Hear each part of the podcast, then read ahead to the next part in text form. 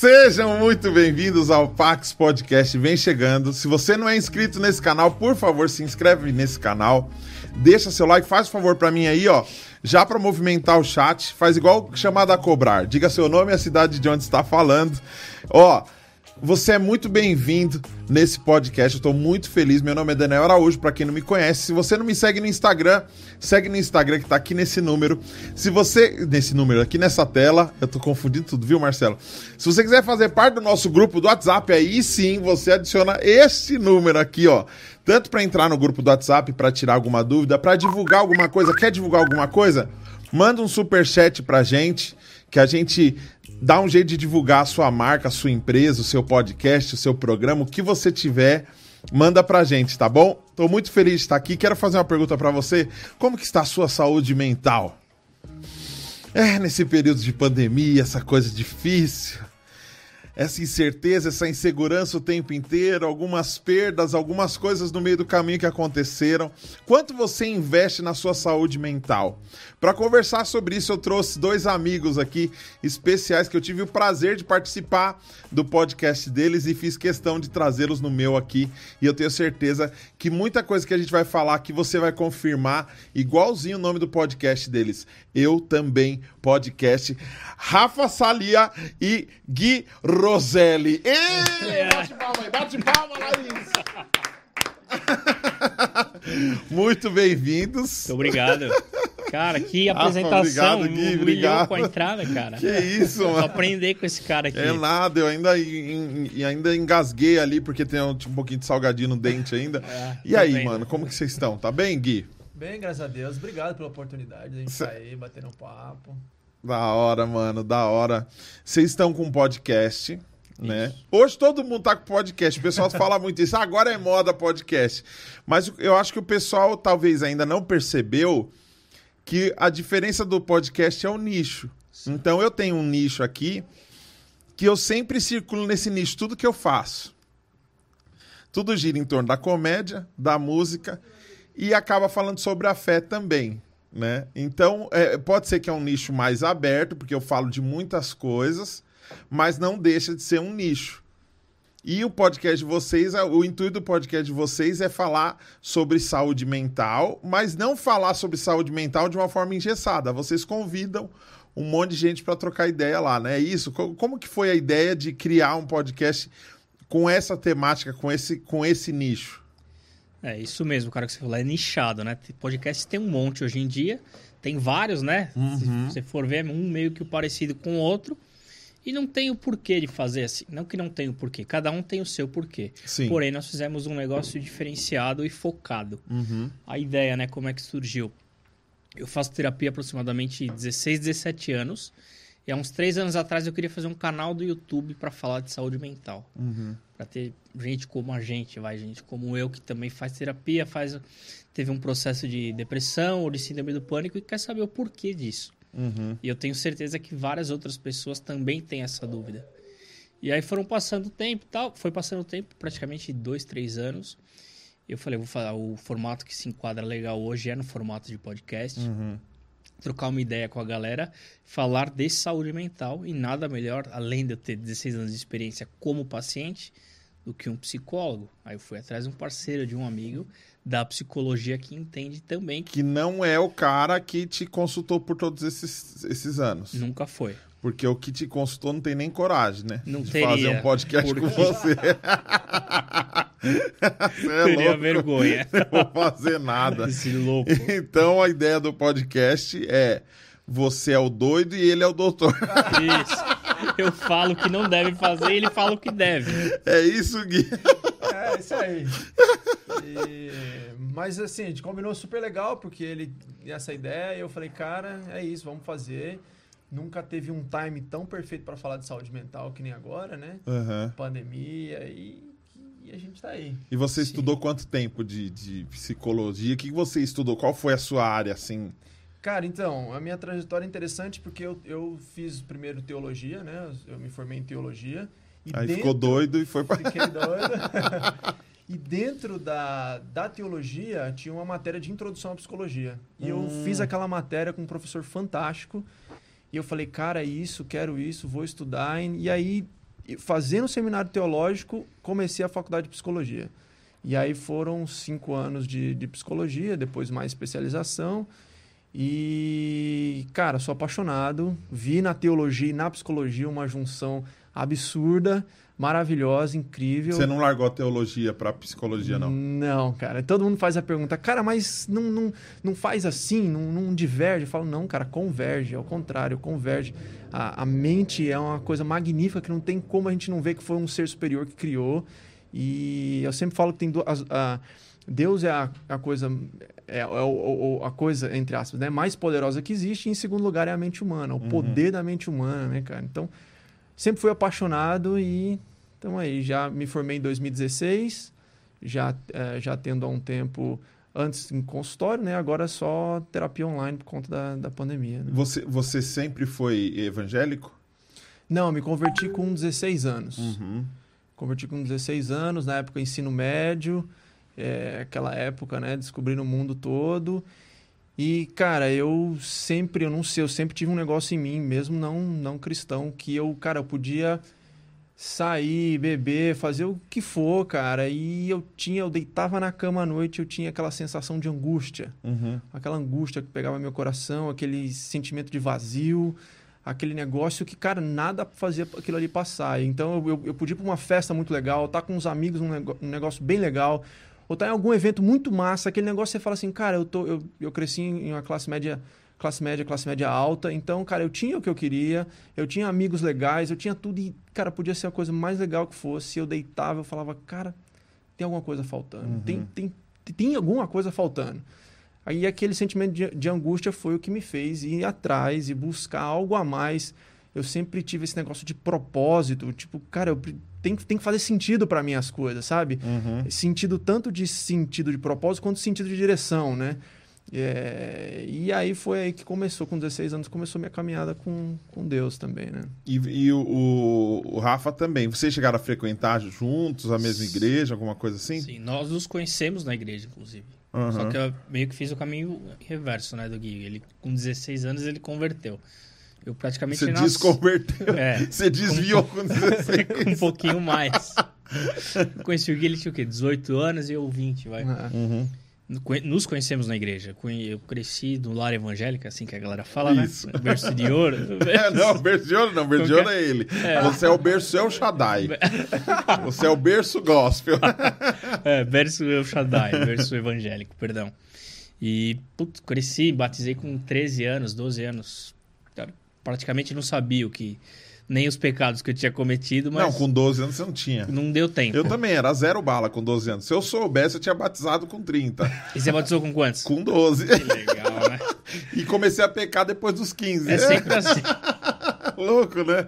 Tinha que ter uma renovação aí, né? Da, Tem, do batismo, é... cada 10 de igual visto. Tem uma igreja.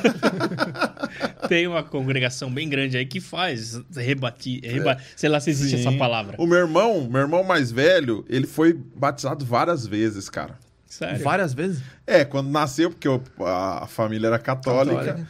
Aí depois de moleque numa igreja penteca que ele foi, depois ele desviou, voltou, foi para Universal, o, o, o, pastor falou que ah, o batismo dele foi só banho, aí deu outro Caramba. Porque tem esse negócio também, né? De quem que é o certo, né? Eu batizei na católica também, quando eu era três anos de idade, porque meu pai era católico, a família do meu pai. Então eu batizei, depois eu rebatizei na, na evangélica, com do, não lembro, 12, 13 anos, não sei. Mas é o que você falou, você tá limpo, né? O HD tá zerado.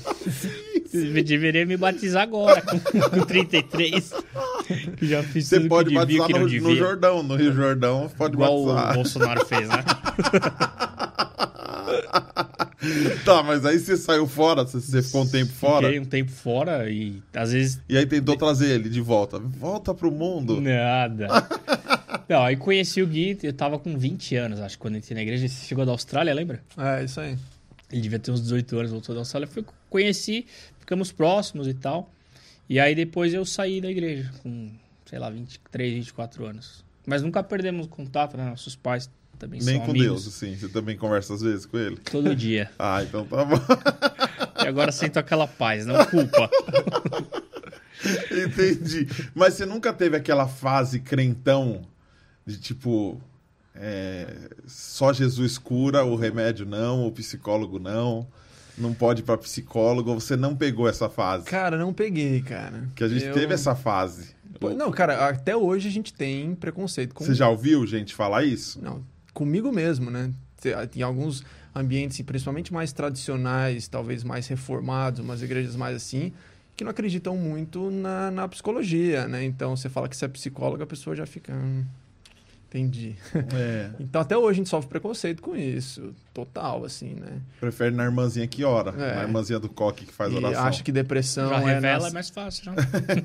acha que depressão é necessidade de descarrego, acha que ansiedade é falta de Deus, acha que é, psicólogo é guru, entendeu? Então Aham. você escuta de tudo.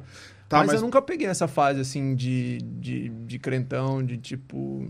Eu acho que eu sempre tive uma base muito equilibrada de- da, da igreja que eu fui, né? Então era uma igreja muito legal em termos de uma base. O seminário também era um, era um lugar muito legal. Qual que era o assim. seminário? Seminário é, Betel Brasileiro. Seminário Ah, tá. Teológico Betel Brasileiro. Que é da Betel mesmo, lá da gringa? Não. Não, não, aqui do Brasil mesmo. a- é, um beijo para a missionária Durvalina, que começou, pioneira do, do seminário. E lá, cara, pô, lá, em toda a minha base foi, foi lá, assim. Então tinha uma cabeça muito boa. Eu nunca peguei essa frase de crentão, assim, de cara, psicólogo, não, psiquiatra, não. Ainda mais que esse anel aí da, É. da, da maçonaria aí, ó. Mano, Do e é... Rotary Club. Nota de clube. Caramba, igualzinho, do tamanho natu... igual do. Tem um na praça desse tamanho lá. Fica lá. Pra trazer equilíbrio. né? O anel, o anel do equilíbrio. Tá, mas por exemplo, é, regressão faz parte de da psicologia? Cara, então, eh, esses dias eu estava falando isso para uma pessoa. A, a psicologia, infelizmente, ela foi.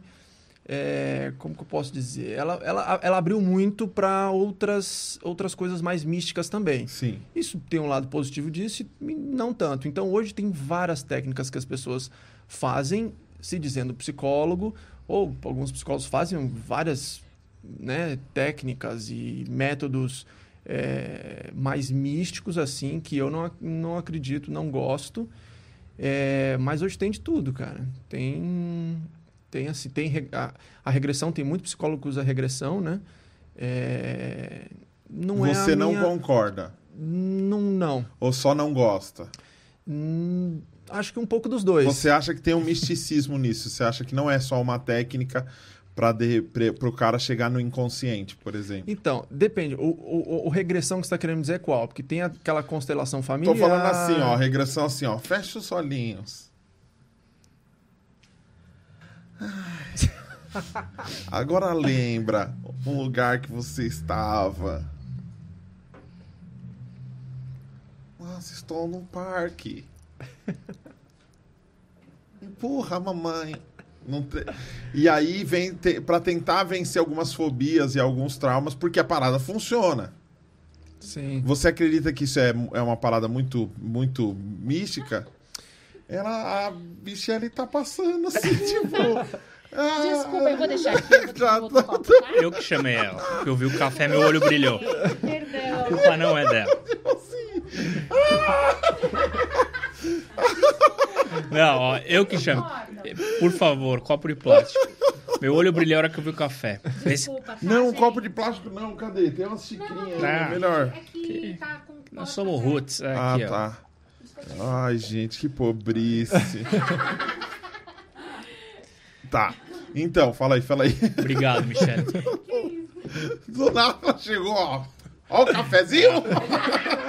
Você tava de costas, você não viu. Ela conversou com o Marcelo, deu um, dei um sinal. Ah, tá. Do Nada, velho. Ela Caramba, ficou- acabou. Achei que ela ia brigar comigo. Acabou, sobe. Tá Café. muito tempo aqui embaixo. Não, de boa, fala aí. Gui. Cara, então, assim. assim, tem, eu, eu, eu tenho outros meios e outros métodos que eu prefiro e que eu acho que você pode acessar seu, seu conteúdo muito melhor do que, por exemplo, me perguntam sempre sobre hipnose, sobre coisas do tipo, né? Eu acho que tem outras maneiras. Eu gosto de outras maneiras. É, Eu não sei se eu respondi sua pergunta, se eu não, ainda dela. Você tá fugindo dela. Eu tô bem de olho Tá aqui. escapando. Tá. Medroso, sem medo de hipnose. Os psicólogos que estão me ouvindo Dorme. estão só me esperando para poder me Fábio poder... Puentes. Bem dormida. Não, cara, eu não gosto. Admito que eu não, não, eu gosto nunca da tive essas regressão. coisas da igreja com, com. Nunca tive, mas pra mim, hipnose é do Satanás, né? Sim. Regressão é do, do cramunhão. Não, você acha que tem misticismo na hipnose? Cara, eu não. Tem, tem vários tipos de hipnose ho- hoje em dia, né? Tem aquelas que, que são legais, que funcionam.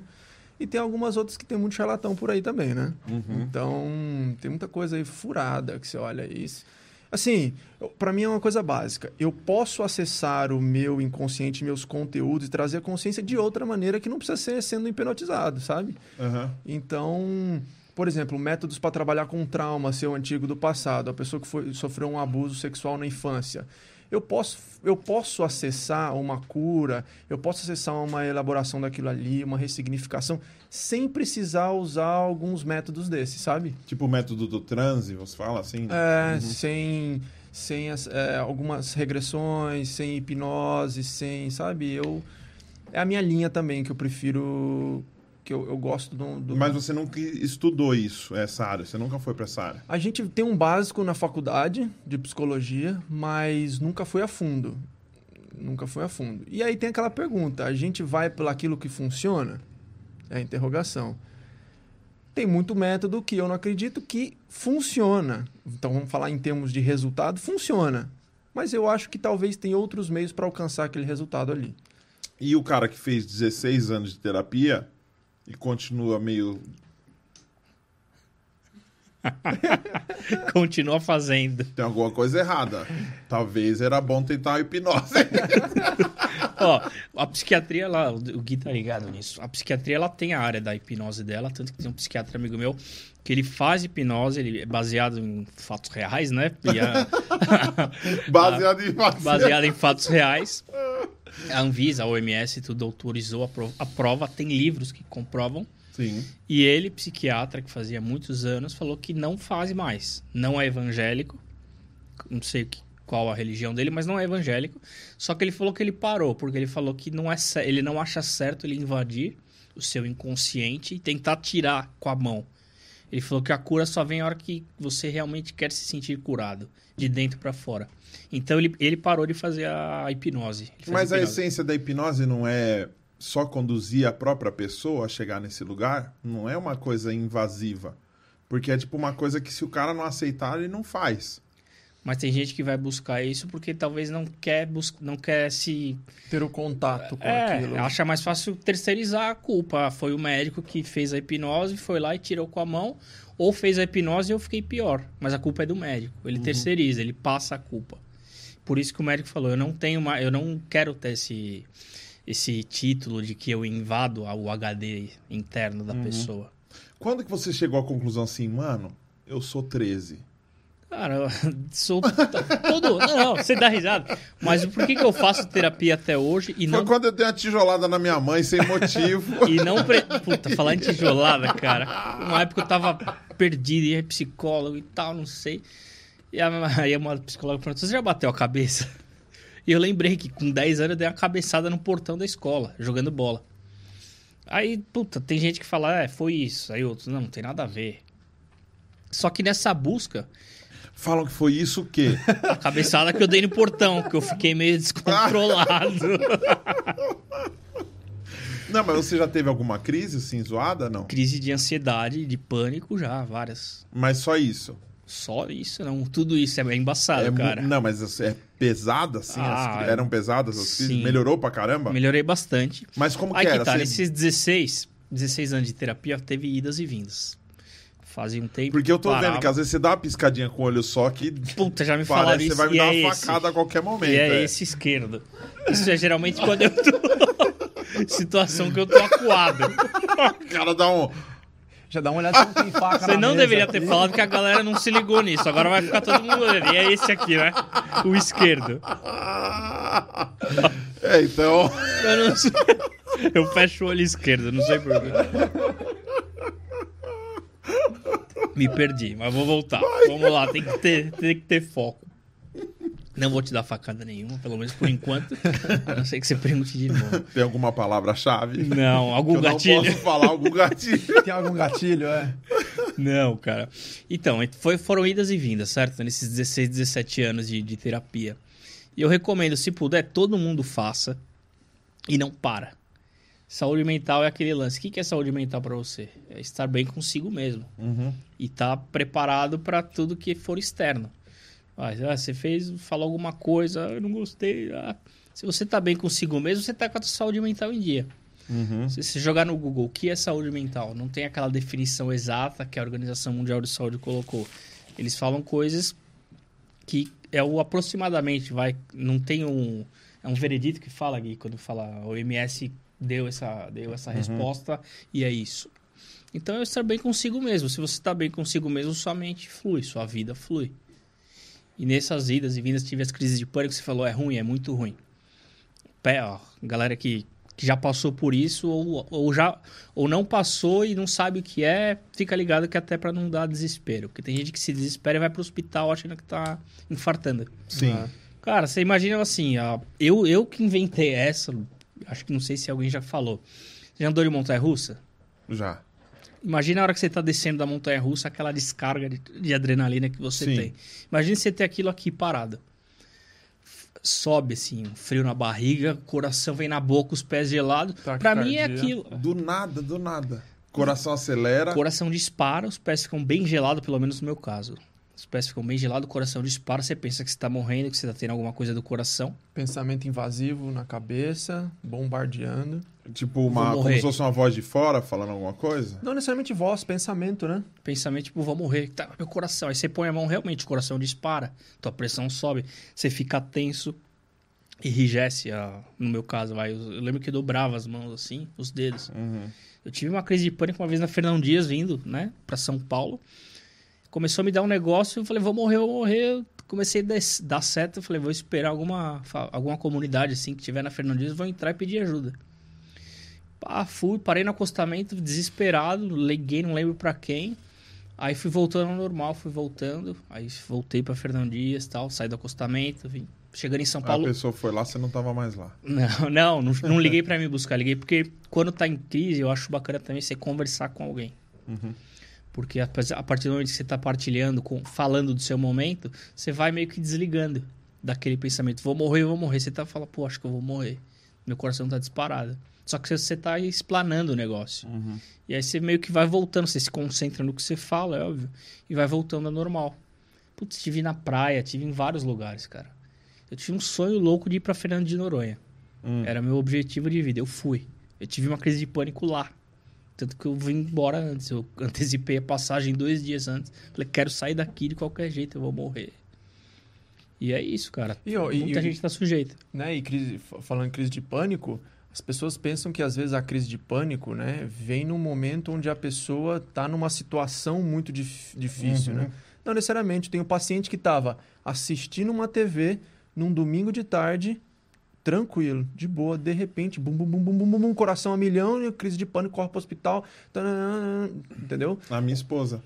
A minha esposa tava um final de semana assistindo TV, deitada no meu colo, fazendo arroz. Aí deixou o arroz no Não, fogo. pera, deitada no seu como? Deitada no seu colo e fazendo arroz? Como? É, ela pôs o fogão em cima da, da barriga, ô idiota. Atrapalha a minha história, tô tentando resumir. Não, mas no meu colo fazendo arroz. Estava fazendo arroz, É. e enquanto ela estava esperando, ô trouxa, o arroz ficar pronto, ele estava no meu colo na Aí, sala agora, televisão. Agora Desculpa, é que eu às vezes atropelo um pouco as coisas. Mas eu já vou procurar um psicólogo depois do episódio de hoje. Ela estava deitada no meu colo, ela foi levantar para desligar o fogo. Ela levantou e ela deu o piripaque do Chaves nela, mano. Trava. Ela fez assim, caiu assim, com os braços duros. E você nunca tinha visto essa cena? Não, não. E eu era bem evangélico na época, já, já comecei a expulsar Pegou o o óleo, Satanás. Satanás não saía de nenhum, falei, vou chamar o SAMU mesmo. Aí o Samu resolve, né? O SAMU É. resolveu.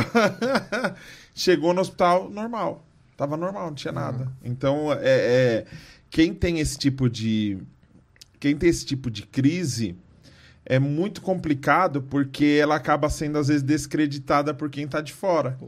Como assim? Você tava normal e do nada agora você quer ir embora? Exato. Agora você tá em choque. Agora a, a Jennifer, ela já teve aqui, a nossa amiga que, é, que grava comigo. Ela é praticamente minha filha. Ela veio aqui, ela contou algumas histórias, ela não contou todas, mas já teve vezes que ela foi viajar num lugar, foi viajar para um lugar incrível, tava passeando no Rio de Janeiro com umas amigas, feliz pra caramba, e do nada ela falou: Meu, Me dá um desespero, parece que tem alguém me seguindo, Quer parece que tem alguma coisa, eu não quero ficar sozinha, mas eu não quero ficar com gente, eu não quero ouvir gente falando e não, não posso, não quero ficar em silêncio também. Pare- parece que a, a cabeça da pessoa leva ela para um lugar que não tem alternativa, Não né? tem alternativa. Agora sim, o que, que a pessoa procura e, qual- e em qual ordem que a pessoa deve procurar? Porque tem psicólogo. Eu não sei a diferença, por isso que eu tô perguntando agora para vocês, Sim. porque eu acho que muita gente tá assistindo e não sabe. A diferença, por exemplo, do psicólogo pro psicanalista pro psiquiatra. Tipo, qua- tem um nível, o que você deve procurar, qual que é a primeira pessoa, que, qual o primeiro profissional que você deve procurar para conseguir lidar com algumas situações esquisitas dessas que às vezes você, às vezes está até se cobrando de, né, porque a própria pessoa deve se cobrar também, né? Isso é bobeira, não, tô- não tem nada, é frescura, só que às vezes ela não consegue. Imagina uma falta de ar, você não está com falta de ar, mas a sua cabeça está falando que não tem ar e você está puxando. Eu, não, eu, não, eu nunca tive isso. Então é muito difícil eu me colocar no lugar da pessoa. Aquele, o Gui pode responder essa, deixa eu só fazer o adendo. Aquele lance que eu falei da montanha russa é muito real. É aquela sensação, só que parado em casa. Imagina você ter uma sensação daquela no sofá. Faz- Tipo, do nada aqui, daqui a pouco. É bem isso. Só que você não vê o final. Aham. Você fala, você não sabe onde vai parar. E não é a adrenalina boa, é, É a, a é a adrenalina péssima. Ah, esses dias eu tava vendo. Senão a galera ia, vicia- ia se viciar em síndrome do Nossa, não dá, é impossível. A, Pani, a Panicat, não, perdão, a Carol Dias, ex-Panicat, atual educadora financeira, ela falou que ela ia três vezes por semana no, no hospital, Hop Harry. no Hop Harry do Einstein, achando que tava infartando. Ela, depois, ela sabia que já não era mais. Mas ela ia três vezes por semana pro hospital, aí dava um calmante, aí ela voltava. Aí no dia que não, não, não vai no hospital porque já acostumou, é, aí a pessoa morre. Aí, Já pensou? do coração. Não, eu acho que depois que você aprende, cara, você já fica mais ligeiro, assim. Porque depois vi- vieram outras crises em mim. Eu tive em mim, não sei nem se fala assim. Vieram outras crises. E aí você já, eu já aprendi a lidar melhor com a E situação. você, você chegou a ser medicado e tal? Sim, sim. Antes de, das crises, eu tava fazendo um tratamento e meio que abandonei. Aí que tá o erro total. Não pode. Você tem que fazer um desmame, não larga o medicamento de uma vez. Eu larguei, achei que tava bem, parei de terapia, parei com o psicanalista, parei com o remédio e fiquei zoado. É tá uma vendo? dica aí pra quem de repente tá ouvindo o conselho de alguém falando. Às vezes a pessoa melhora através de uma oração É, mas não e ela para, fala, né? tô zerada. Hum, Cuidado, cuidado. Faz tudo direitinho, segue tudo direitinho, porque pode dar, pode desencadear outras coisas, né? Desencapa o fio, malandro, já era. Rafa, você falou uma coisa interessante pra mim. O, o, o Gui já vai falar sobre esse negócio de psicólogo, psicanalista e psiquiatra, não esquece disso. Mas você falou uma coisa interessante pra mim fora do, do, do ar. É, nós não podemos falar nomes de remédios num programa ao vivo se não for um médico, é, como que fala, um médico credenciado pra falar o nome de algumas coisas. Por quê? Infelizmente tem muita gente que se automedica. Aí. Exato. E é uma bomba. E é por isso que nesses lugares que vendem esse tipo de coisa se chama drogaria. Então, se Isso. você é contra as drogas, Já começa por aí. não use drogas sem ser indicado pelo seu médico, tá bom? Então, se seu médico falar fume maconha, você... Fuma, mas O cara se, misturando. se- ele der o endereço do lugar, você compra, né? Não vai comprar em qualquer lugar. Inclusive, tem um remédio chegando no Brasil, né? Que é da, feito da cannabis para tratamento de ansiedade muito bom. Chegou já. Já chegou no é. Brasil? Olha o sorriso. Eu não, vou, eu não vou falar o nome do remédio, eu sei, É né? do cannabis, do canabidiol. Canabidiol. Canabidiol, né? É. Mas no que auxilia no tratamento de ansiedade. Mas esse você toma com água ou no- na fumaça? É gotas, não, são fumaça. gotas. É, é um óleo, né? Gotinhas. É um óleo, é um líquido. É. Você coloca, não sei se na colher direto. Na Mas língua, será que ele dá o mesmo barato que o... Não, não. Não, deve ser diferente, né? Não, é, só, só é extraído da, da maconha o canabidiol. Não tem THC, tetra, não sei das quantas lá. Só extrai o canabidiol. Você já Exato. experimentou? Não, porque tem uma série de. não, não é só chegar e comprar uma Não, não tô- baita de uma burocracia. Não, eu tô falando do outro, que é mais fácil. não, Não. hoje não. Não, hoje não. que dia? É, é. Aqui não, né? Aqui não. Hoje não. Hoje ainda não. tá no porta-luva do carro. Você já teve experiência com, com, com, com a Ah, eu já experimentei já. Mas e aí? O que, que não deu em gostei. você? Não? Não, porque falam Mas você que- tinha essas crises na época? Tinha, tinha. E quem E não mudou nada? Não. Foi pior, porque É, baixa pressão e aí você acha que você tá tendo uma crise. E aí é pior ainda. Até Entendi. porque muita maconha no Brasil é muito misturada, né? Então, o cara que faz uso de medicação, envolver isso com álcool e com droga, dá ruim. Dá. Dá bem muito ruim, né? ruim. Então, tem que tomar muito cuidado. Apesar de na Então- época eu não fazia é, uso de medicamento, eu era bem moleque, assim, na época de faculdade e tal. E não tomava medicamento e quis experimentar, mas foi uma péssima experiência pra mim. Eu não, não, não me fez bem. Deu queda de pressão, dispara coração. Uhum. Não foi legal. Entendi. É, e por isso que esse remédio que está chegando para o tratamento de ansiedade não é a erva que Sim. o pessoal fuma, né? Sim. Então, porque senão dá ruim. A mistura vira uma bomba, né? O pessoal já foi atrás de você pra, só pra você receitar alguma coisa?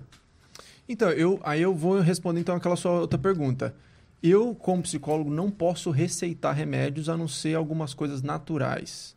Eu posso indicar para você e sugerir para você algumas coisas naturais que eu indico para alguns pacientes que estão com uma, uma um, por exemplo, uma ansiedade um pouco exagerada e não quer no momento e não precisa entrar com uma medicação Uhum. porque eu não posso medicar. Então, o psicólogo é alguém que foi formado em psicologia, né, que fez a formação da faculdade de psicologia e de que ele é um terapeuta e faz sessões de terapia e psicoterapia. Esse é o psicólogo, sou eu, no caso. Uhum. E tem várias atuações dentro da, da profissão, né?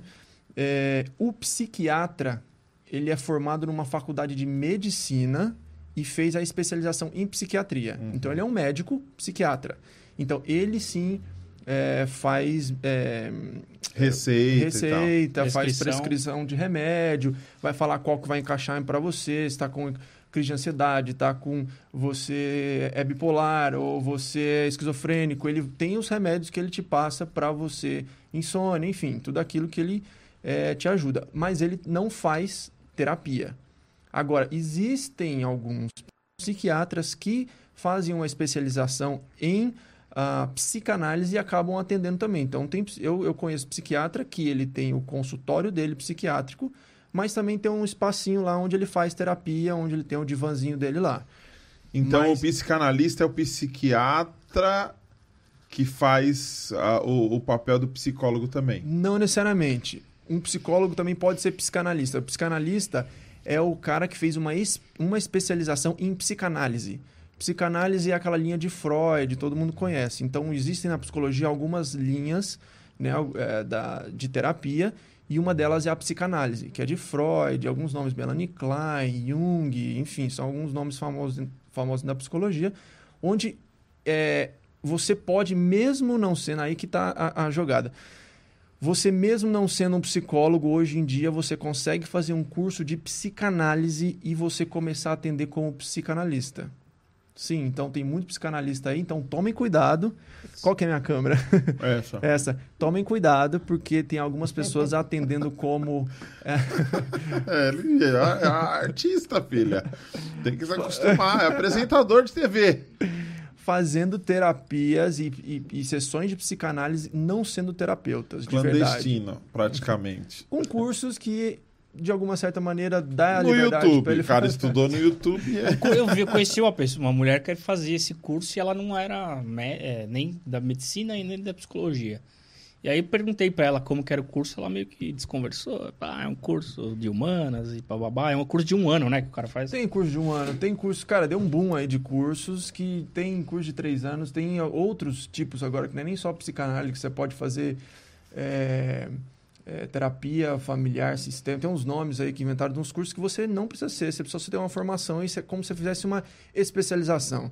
Tipo um coach, Uhum. que você não precisa ter uma faculdade de coach, você, você, Pra ajudar os você faz uma, um curso. É, e- De coach. Sim. Entendeu? Um curso de coach.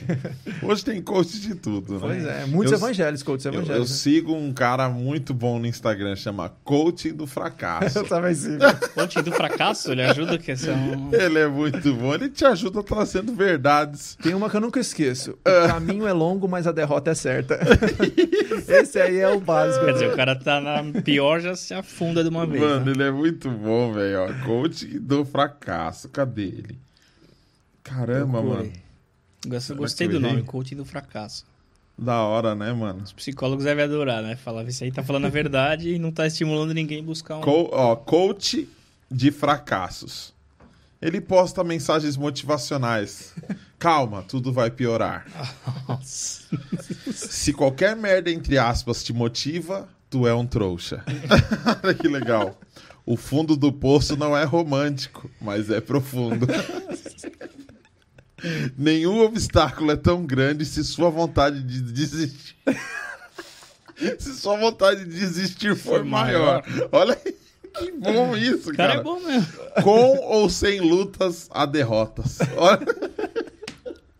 Esse cara é muito bom. É, Calma, você ainda tem muito a perder. Quer dizer, o cara que tá mal, ele lê uma, uma parada dessa. Mano, ele tá com 668 mil seguidores, velho. é um ícone. Eu acho que abriu vários outros nessa. Sim. Deve ter coach de fracasso, coach do fracasso, coach não sei o que, tem várias. Melhor Mais sorrir uma. de desespero do que chorar de alegria. Não, é mais realista, né? Mas eu acho que isso, de certa forma, ajuda muita gente. A galera mano. dá risada. Não, e porque nem sempre, cara, fica que se. Eu, eu lembro que eu, eu, eu recebi um, meme- um meme, sabe aquele veinho assim, ó? Vem, É, tipo. Tô mal. Ah, fica bem. Porque não é assim, mano. Tô em crise. Pô, para. Frescura. Caramba, para com isso. Não, não é para com isso, velho. Tem que entender, às vezes você tem que dar um tempo pra pessoa. Sim. É, é, foi muito difícil conseguir identificar isso na minha esposa. Foi muito difícil. E ela começou a esconder da gente. Ela tinha vergonha. Uhum. Ninguém, tem, ninguém me entende, eu sou Até- maluca. É, até Uhum. porque você imagina, uma pessoa que tá tendo uma crise de ans... sei lá, ela tá com muita dor no, pe... no... dor no peito, tá quase infartando, tem não sei o que, você leva ela no hospital, chega lá, não tem nada. Ela volta pra casa. O que, que ela já se sente? Ah, todo mundo vai achar que era frescura, que eu tô inventando, que eu tô querendo aparecer, É igual eu com meu pezinho. que eu tô querendo atenção. Que eu não quebrei o pé, entendeu? Você quebrou o pé. Não. O que, que aconteceu? Você caiu, você Só arrebentou. torci. Mas dá uma baita de uma dor já. Claro que não. Só que como você não quebrou, ninguém põe fé. hein? Isso, ela nem quebrou, tá ligado? Tipo assim, só torceu. Só torceu, põe gelo. isso, é. Põe gelo e já era. E chave. Só torceu, fez esse escândalo todo. Mas é, a pessoa fica desacreditada depois, né? Então. Uhum. é, e por isso faz ela até esconder. Tem muito paciente que esconde as suas crises com medo do que o outro vai pensar, achar. As famosas frases, nah, isso é frescura, vai orar, eu vou te levar na sessão de descarrego, ah, você tá é, querendo atenção. Isso aí faz com que é, não ajuda a pessoa, claro, né? Ou quando a pessoa tá numa crise, ah, calma, isso aí vai passar. Menosprezando a dor do Uhum. outro, né? Isso Você já atendeu alguém bipolar ou esquizofrênico que você percebeu? Sim, sim, tenho pacientes. E aí? Normal, terapia funciona super bem. É, nesses casos precisa de medicação, então precisa um acompanhamento tanto é, psicológico quanto psiquiátrico, né? Então tomar o remédio regularmente. Mas como que, como que, é assim, lógico, você não vai falar, né, o nome da pessoa e tal, mas como que Ah, você aí, teve alguma, alguma pessoa que você identificou uma bipolaridade, assim, como que se identifica, assim, do Sim. nada, e a pessoa não percebeu? Sim, até porque tem pessoas que não sabem o que tem. Então a pessoa, às vezes, por exemplo, alguém que tem depressão não consegue às vezes saber que ela está com depressão. Ou um cara que é bipolar, ele não às vezes não consegue é, se dia- diagnosticar como Uhum. bipolar. Então ele simplesmente não sabe por que, que ele reage daquele jeito, porque ele vive daquele jeito. É, então, assim, o psicólogo também dá diagnóstico. Então, eu tenho esse poder de dar diagnóstico. Então, muitos pacientes que já vieram é, comigo, por exemplo, ah, estou numa. Vai falando sintomas, vai falando né, a, a vida dela, você fala: olha, eu acho que essa pessoa tem um diagnóstico disso. Aí, ao longo do tempo, você vai verificando e você fala: olha, procura um psiquiatra porque esse diagnóstico você precisa também entrar com uma medicação, depressão, bipolaridade, esquizofrenia e então E você tem que falar pro cara. Tem que falar pro Nunca cara. aconteceu de você falar e o cara falar, não, eu não sou isso aqui. Sim, É, tem uma dificuldade muito grande da pessoa aceitar o seu próprio diagnóstico. Então, justamente por essa questão do tabu, que é o que a gente quer quebrar no nosso podcast, né? Uhum. Então, tipo, é, o cara não aceita de jeito nenhum que ele tem um diagnóstico de borderline. O cara não aceita de jeito nenhum que ele tem, ele tá, tem um diagnóstico de, de depressão. Ou o cara não aceita de, um burnout, por exemplo. O cara não aceita.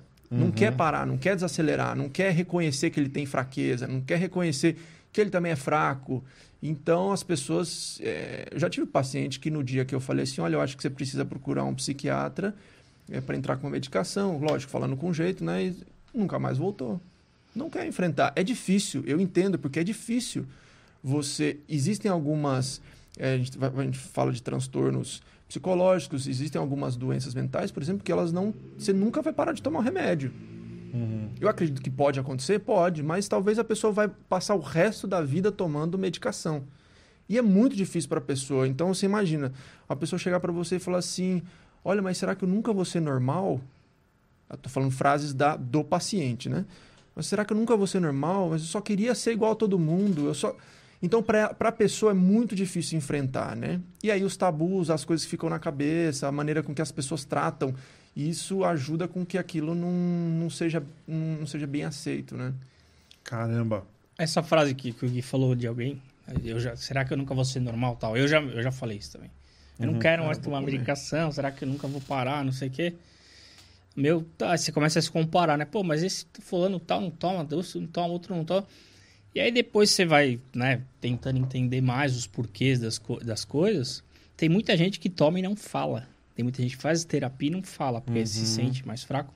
Tem até empresas que não contratam. Vai pegar um CLT da vida, não quer um paciente que faça terapia, porque acha que o cara vai dar problema lá na frente. Exato. E não é bem por aí. Então aí você fala, putz, será que eu nunca vou parar? Tal pessoa não toma. Quando você vai ver tal pessoa toma, faz terapia, tá com um problema pior. E não existe problema pior ou menos pior do que o seu. Cada um tem o seu sua cruz para carregar. Então eu acredito que todo mundo que possa, que chega a ter eh, contato com a terapia, tem que continuar. Eu sou totalmente a favor disso. Claro.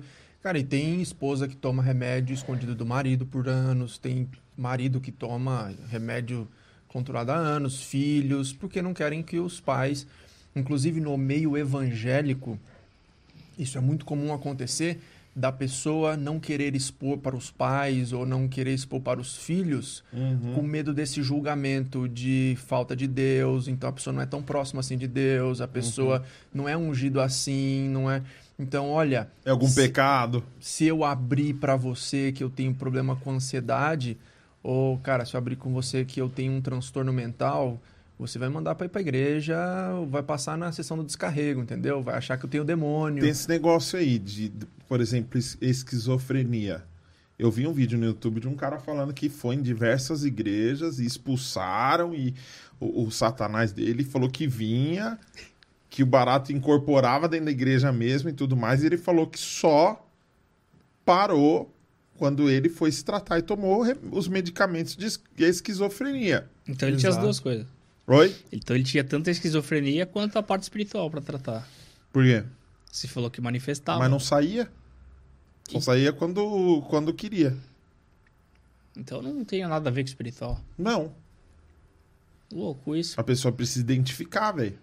Tem que tomar cuidado, tem que Isso, identificar. cara, isso é um desafio, discernimento. Eu acho que falta muito nos líderes evangélicos, pastores, a- a- o discernimento do que são coisas espirituais, o que são coisas emocionais. É claro que nós somos um ser integral e as coisas estão conectadas. Sim. Porque o que eu sinto aqui é a maneira com que, enfim, o meu espírito, a minha alma, o meu Tricotom, coração... tricotom, tricotomia que fala, né? Tricotomia. Que é do cabelo? Tricotomia, na verdade, Não, é... de, de, de tricô. Corpo, alma e espírito. Como que chama que fica arrancando. É, é uma, um, tipo uma disfunção que a pessoa fica arrancando o cabelo. É, um- Ah, sim, mas eu não me é mais ou o menos nome. isso o nome. É mesmo? É, você me zoou e não sabe, tá vendo? É Vou palhaço. pesquisar aqui, otário. Pesquisa aí. Tricotomia. Da gente fazer tricô. Problema em que a pessoa arranca o próprio cabelo. arranca o próprio Cara, eu não lembro o nome. Tricologia, sei lá. Tomara que tenha. tricotilomania. Ah,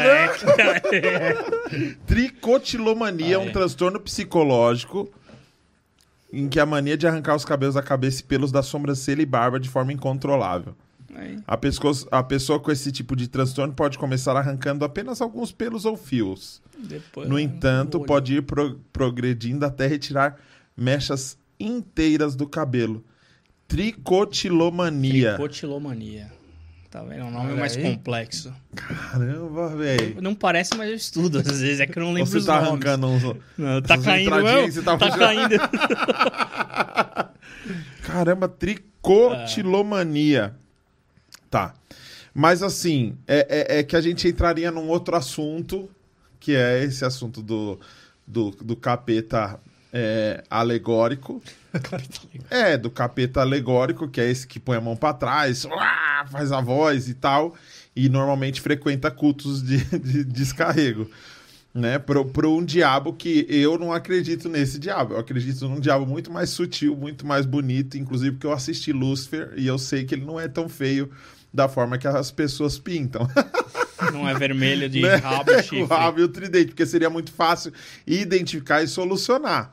E correr. E, e- e correr, exatamente. Então, é, a qualquer, a qualquer é, sinal que o seu corpo der, que, que você perceber algo, algo que não, não, não seja natural, o ideal é você buscar ajuda, né? Então, quem que a pessoa procura? Ela procura primeiro você. Então, não tem uma ordem, né? Assim, eu tanto encaminho para psiquiatra quanto recebo pacientes de psiquiatra. Então, o importante é a pessoa fazer alguma coisa, se mover. Então, vai procurar uma terapia. Se não está numa crise muito aguda, vai numa terapia, procura um psicólogo. Agora, se você está em crises agudas, então vai no psiquiatra. Com certeza ele vai te indicar para um psicólogo, claro, te encaminhar. Mas tudo depende também da demanda, né? Então, tem demandas que você resolve só com terapia. Uhum. Agora tem demandas que você resolve com terapia e remédio. Jejum e oração. E, e remédio. Eu, eu já conheci uma pessoa que dava uma. Toda vez que dava crise nele, ele quebrava tudo, velho. Você acha que isso pode ser o borderline? Não. Cara, não, não- Do cara ficar extremamente violento em qualquer lugar que ele tiver. Ele, se ele estiver aqui, ele vai quebrar tudo. Se ele estiver na casa dele, ele vai quebrar tudo. Você conheceu esse cara? Conheci. Não dá pra eu te falar assim, ah, um histórico de irritabilidade, qual é esse O diagnóstico? pessoal Não tinha, dá. tinha que amarrar ele, velho. Ele quebrava tudo, velho. E era um cara calmo pra caramba, mano. Eu, eu nunca o Presenciou. em- com crise. Eu ia trocar ideia com o cara, tudo bom, legal. Na paz. Aí um dia fui na casa dele, o que, que foi? Não deu uma crise nele, a casa tava toda quebrada, velho. O cara saiu socando, chutando tudo. Então, cara, não dá pra assim, do, você me falar, ah, o cara tem um histórico de agressividade, qual é o diagnóstico dele? Eu não consigo te falar aqui, tem que ser, Claro. eh, né? Mas podem ser várias coisas, podem ser várias coisas, um transtorno de personalidade. Mas tem enfim. alguns traços que a pessoa pode identificar, um burnout ou um, um borderline? Tem, todos têm. E muitas são parecidos. Então, por isso que esse diagnóstico precisa ser com um profissional bom e um diagnóstico cuidadoso, porque não é o mesmo remédio que você dá, por exemplo, para dois tipos de pessoas, né? Mas existem algumas características, alguns des- desvios de comportamento, alguns desvios de é, alguns sintomas no corpo, algumas coisas que você vai identificando o que, que é. Uma, é um pânico? É uma ansiedade? É uma crise de ansiedade? Ou é um transtorno de personalidade? Ou é um cara tem, tá com uma crise de burnout? Então, é, né, ao, longo da, da terapia você vai conseguir identificar melhor. Por exemplo, é, uma paciente que veio com um dos sintomas, a irritabilidade. Então, muito irritável, muito irritável, muito nervosa. Você vai pensar alguma vez no senso comum de que pode ser um diagnóstico de depressão? Não, por quê? Porque na nossa cabeça está que depressivo é o cara que se tranca no quarto. E não é isso. Então, dentro também de alguns sintomas da depressão, tem a irritabilidade. Então, e o, Irritabilidade. o diagnóstico da- do, do paciente era depressão. Então foi tratar a depressão e dentro de uns sintomas era a irritabilidade e o nervosismo. Tem coisa que me irrita muito, velho. Mais do que qualquer outro ser humano, eu acredito. Tipo, A SMR me irrita demais e eu fico muito violento. O quê? A SMR. o que, que é SMR? Aqueles vídeos do YouTube que a pessoa faz. Ah, pra dormir lá? Pra dormir o quê? Aquilo é pra matar a pessoa, velho. O Ed falou que ouve aquilo pra dormir, que ele gosta. Você já viu esses vídeos de ASMR? A pessoa põe um microfone aqui e, tipo assim, é, Pega com... comendo um biscoito. Ah, Horrível. Ai! Aí eu já, venho, já venho pro pensamento de, de antigamente, né? Tá comendo bosta! Para com isso! cara. E o pessoal fala que isso é um alívio, dá um alívio mental ouvir isso. Cara, isso me irrita profundamente. Eu tenho pessoas que a- o crânio faz muito barulho enquanto mastigam, já me dá uma agonia, velho. Eu fico muito irritado, cara. o problema é você, não é o outro. Eu tinha uma amiga. Então, eu preciso tratar isso, Não, o então. doutor tá aqui. Não, mas isso, cê, cê- pra você é de boa? Se vocês estiverem falando aqui agora no podcast, eu ficar aqui assim, ó. Não, não. É de boa pra você? Não, não. Lógico que não, dá uma agonia, cara. Não, mas essa parada... A SMR. Tem gente que entra pra ouvir você fazer isso. Não, mas aí você tá sensualizando. É, mas é, o bagulho é meio sensual. Ah. Tem um que é uma negrona, que ela fica teclando e mascando chiclete. Nossa, velho. E ela põe vários chicletes. Coloca aí a SMR, tecla- é, teclando e mascando. É brasileira? Não. Mas Não tem dá nem, até... né? não fala nada, não dá pra saber, né? Só Não, ela fala, ela fala, ela mostra a caixinha do trás. E ela tem umas unhonas. Aí abre. Credo. Nossa. Meu Deus. Nossa, isso me irrita. Deve satisfazer alguém. Batata frita. É, então. É, tem uma outra que a menina começa a fazer só frutos, frutos do mar, né? Uns bichos grandão, uns caranguejão, umas- uns camarão gigante assim, mano. E aí mostra assando e aí fica o microfone perto. O, o ketchup. o- Ah, pra você que o molho peidar. tal, e depois vem ela. Credo. o- aquele barulho, mano, parece um porco comendo lavagem, velho. Meu Deus, aquilo me arrepia, velho. Aí você fica tortura. irritado. Tá louco, pra mim é uma tortura, velho. Não, mas tem outras coisas. Eu sou muito prático, então tem coisas que me irritam. Quando eu tô muito focado, por exemplo, pra um show, a minha esposa, às vezes, ela quer fazer, quer me ajudar na produção, né? Como você viu aqui. E, a- e, a- e ela, ela, tudo pra ela é muito importante. Você vê, não tá errada, tadinha. Mas, por exemplo, você vai. Eu tenho, eu tenho, eu vou, vou fazer um stand-up de uma hora. Eu preciso estar com o texto, mano. Eu tenho que fazer as pessoas rirem a cada 30 segundos, mano. É muita coisa pra decorar. Tá, mas é um, sei lá, um perfeccionismo, uma autocobrança sua, né? Não, não é autocobrança. Por que você tá defendendo? Você é um otário? Porque ninguém consegue fazer todo mundo rir 30, 30 segundos. Um, A não ser o Igor um Guimarães. o- comediante, o um comediante Guimarães. consegue fazer um texto e ele precisa amarrar esse texto certinho. Tem começo, meio e fim e tem os, todos os punches que você... Nem todos esses punches vão fazer a galera sorrir, mas você não pode esquecer desses punches. Ah, e aí o que que te irrita? E aí você Achar tá, não... você tá concentrado aqui, mano. Você tá concentrado. E aí vem qualquer conversa paralela com qualquer coisa menos importante do que isso. Aí então, tipo assim, mano, isso é muito importante pra mim. Eu tô focado agora, então eu não quero conversar. Eu não posso conversar. Porque eu, eu vou entrar daqui 15 minutos no palco. Se você vier do nada e falar, e aí, mano? Faz um vídeo pra minha avó aqui, pô, mano. Desculpa, velho. Eu vou dar uma voadora em você, mano. Porque caramba, mano, você vai me atrapalhar totalmente aqui na parada, tá ligado? Aí. É, eu não lembro o que foi que eu tava focado, mano. E vieram umas três vezes falar comigo coisa de assim. Coisa besta, tipo. É, quer limão no, no copo de Coca-Cola ou não, velho? Ai! Sai daqui! Quando eu fui no show do Whindersson, É, a, a primeira vez que eu vi o Whindersson, que eu, que eu troquei ideia com ele. Quando ele chegou, ele não me cumprimentou. Ele passou direto, ele só encostou assim em mim, assim, ó, fez. E aí entrou. E ele sentou e todo mundo saiu de perto dele. Por quê? Porque ele ia entrar no show, velho. Concentração, né? Ah, a galera sai pra ele não. Entendeu? O cara entrou. Quando acabou o show, quando ele entrou no camarim depois do show, era outro cara. Totalmente diferente. Por quê?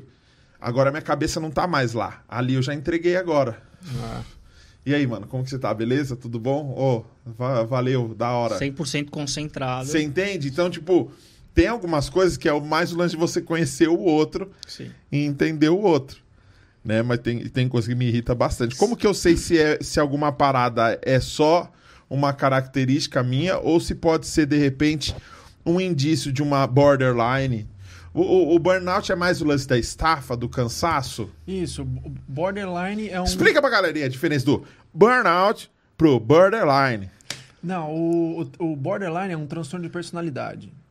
Então, é uma outra história. O burnout é, um, é, uma, O é uma né, estafa, é o, é o que a gente costuma usar a palavra do, da última gota no balde, né?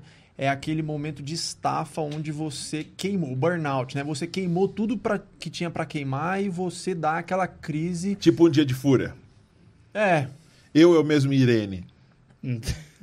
cara, não lembro, hein? Eu, eu mesmo Irene, tá ligado? Eu, eu mesmo, Jim Irene, era Carrey, tipo. né? É, Ah. pô, é tipo um transtorno bipolar. Que se alguém irritasse ele, mano. Então, por exemplo, ele tá aqui normal. No, numa lanchonete comendo. Aí tem um menino lá na outra mesa olhando pra ele com canudinho assim, ó. Olhando pra ele, nossa. Aí começa barulho de batera. Tum, tum, tum. E a câmera aproximar ele. ele vai pra cima do moleque, tá ligado? O cara é fera, né? Em filme, em filme, os caras, eles acabam exemplificando muito essas paradas, né? Claro.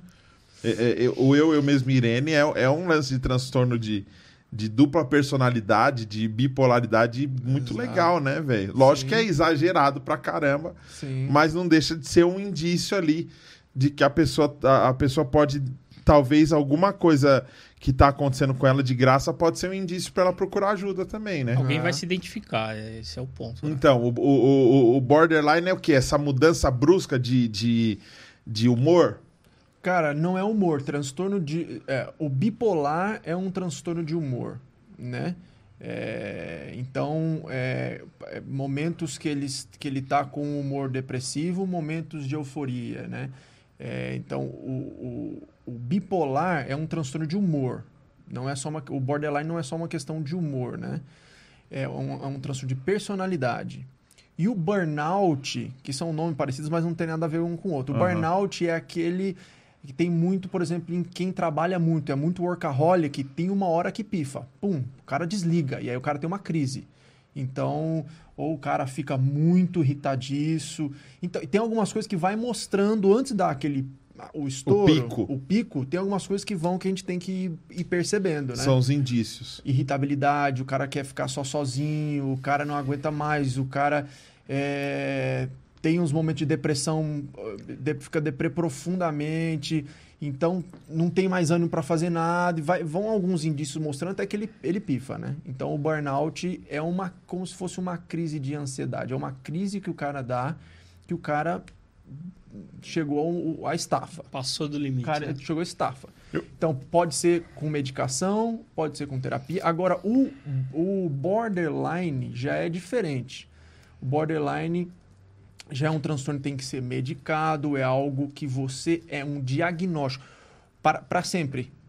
O borderline. Você é um, você recebeu um, um, um diagnóstico borderline. Você borderline, você tem que se tratar para sempre, para sempre. Não muda. Não. Não, agora o, o, o burnout não, é uma crise que você tem que você não é um. Não Esquentou é um, o HD. É. O Gui, burnout não precisa de medicamento? Eu não. Pode, pode Só a sim, ou resolve. não. Ou pode ser só terapia, ou você, se você consegue só com terapia, ou com Ah, medicação. né? aconteceu do caso daquela Raíssa na Fazenda. A Raíssa da Fazenda. Ela deu uma surtada, não foi Ela- lá dentro. Então, ela, ela era diagnosticada com, com, com é, síndrome de borderline, que fala síndrome não. Síndrome de borderline. Você está falando síndrome de, bor- de, de burnout ou Não borderline? sei. Eu acho que. Depende, o que, que é que ela teve? Vou saber. Santo Google. Não assisto. o- Vou ficar a fazendo aqui o ASMR, né? Que você gosta. Não, faz isso não. Raíssa. Raíssa aqui, ó. Raíssa Barbosa, oficial. Ela tem aqui, ó, até uma. É borderline. Borderline? Ela tem até um destaque no Instagram dela falando sobre isso. Síndrome de bo- borderline. Musa Fitness revela as dificuldades da doença durante a quarentena. Síndrome de borderline. Musa Fitness revela as dificuldades durante a. É, todos É com que o a gente nome. costuma dizer, chamar de transtorno de personalidade borderline, né? E- Ela já entrou na fazenda com isso, então. Não Ela entrou. Inclusive criticaram que, é, que era uma doença Tá, certo. e que ela devia, ela não podia ter entrado lá por causa da pressão do jogo. Porque o que aconteceu? Ela teve algumas explosões lá dentro. O que ela fez? Como lá não podia agredir, ela pegou, por exemplo, protetor solar. Tomou. É, não, a galera tipo, indicou ela pro, pro, pra roça lá. Ela pegou o protetor solar, entrou gritando dentro da casa e tacou o protetor solar em todo mundo. Tipo, sujou a galera de protetor solar. Aí entrou no quarto. Ah! Ah! E depois começa a chorar e me perdoa, perdão, me ajuda. As pessoas, Mano, louco, velho. E as pessoas no YouTube esse vídeo aí, vamos olhar. misturar bastante o que é uma pessoa bipolar. E, inclusive, tem muitos diagnósticos errados que falam que a pessoa é bipolar, mas na verdade é um, um borderline. Porque existem algumas características parecidas, né? A hipersensibilidade emocional, Essa alteração a brusca. instabilidade. Então, o borderline é, passa um tempo muito bem é, e de repente o cara tá numa depressão muito ruim, se sentindo muito mal, depois ele tá muito estressado, de- então tem dific- muita dificuldade com relacionamentos, então de se relacionar, é, explosões, então é, de estresse, explosões. É, o borderline costuma ter muita ansiedade, uma ansiedade muito exagerada, de sofrer mesmo com coisas que não aconteceram. Então as pessoas costumam misturar um com o outro, né? Aham. Tem gente que se corta também, não é? É, então, tem. tem Quer extravasar de algum jeito. tem os níveis, né? Então, a pessoa que não está medicada, cara, ela vai, ela, ela vai pro fundo do poço, né? A, a relação de, de, de, de borderline, de um, de um transtorno com não tratamento, a relação com suicídio muito grande, né? É, tanto do bipolar quanto do borderline. Então, casos de, de, de suicídio aumenta muito na presença de transtornos, né? Caramba, velho, é muito louco isso. É, ô, ô, Gui, eu queria ver com você. Eu passei por um negócio que eu não fiz a terapia, então eu vou fazer agora aqui com você. Porque assim, ó, eu comecei o Pastorzão, a- o personagem Pastorzão, não foi uma coisa que eu planejei pra mim. Foi uma, foi a un... eu acho que a única coisa que eu fiz na arte que eu não pensei em fazer. Eu vou fazer isso aqui, vai acontecer tal coisa, eu vou chegar em tal lugar. Tudo que eu fiz sempre foi muito calculado. Vou fazer música, eu quero, vou gravar um CD, vou chegar ali, vou vender o CD, vou ficar famoso, vou ficar rico. Tipo assim, é- é- foi a única coisa que eu não planejei nada. Foi uma parada tipo assim, vou te ajudar. Falei para um amigo meu, vou te ajudar a fazer os vídeos. Fizemos os vídeos e bombou a parada. Inclusive, rolou um lance muito ferrado na minha mente desse lance da identidade, porque eu não queria ficar conhecido como pastorzão, eu queria que o meu trabalho como Daniel ficasse conhecido. Então foi muito difícil esse lance de você ganhar um público que não era o público que você estava buscando. E esse público nem sabia o que exatamente era o pastorzão, que inclusive começaram a confundir e achar que o pastorzão, na verdade, é, é, é, o, o pastorzão era de verdade, era um pastor mesmo. E aí cheguei a ser ungido em alguns lugares. É, velho. Tipo assim, não, é muito bom. Como que você não foi ungido ainda? Você é pastor? Não, não sou pastor. Ah, sim, vou morar pra você. E tome óleo na cabeça. E às vezes, quando eu não aceitava, você tá negando o ministério. Então, imagina na cabeça, velho, da pessoa como é que fica. Cara, a galera começou a me cobrar tanto por cada bobagem, mano, que eu comecei a provocar o público. Então, até hoje a galera não entende, porque às vezes eu provoco, porque às vezes eu, eu, eu faço questão de falar sobre alguns assuntos que eles não conseguem entender. Ele tá falando isso pra alertar a gente, ele tá falando isso pra abrir a mente, ou ele tá falando isso só pra bater.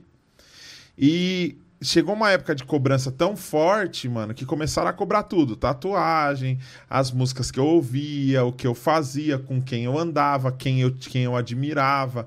E eu comecei a, a- a aparecer muito no site Fuxico Gospel. e, mano, o que que eu fiz um dia?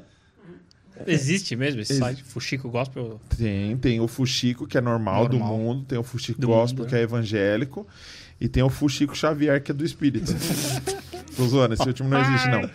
É, um- uma noite, eu tava tão cansado, cara, e nervoso, porque o que acontece? Começou a atacar uma gastrite em mim, ferrada, mano. E não era alimentação, porque eu me alimento super saudável. né, dá pra perceber. Falando eles deixam me alimentar. Que assim, eu entrava numa igreja, mano. Eu entrava numa igreja já começava a doer meu estômago, velho. Doía, doía, doía, doía, doía, doía. Eu saía de lá, eu já fiz vários stand-ups assim, mano. Me apresentei tomando Buscopan, tomando as paradas. Já, já fiz stand-up assim, apoiando, assim, ó, mano, que eu não tava aguentando. Nossa. É, e várias e várias e várias vezes eu saí da igreja direto pro hospital.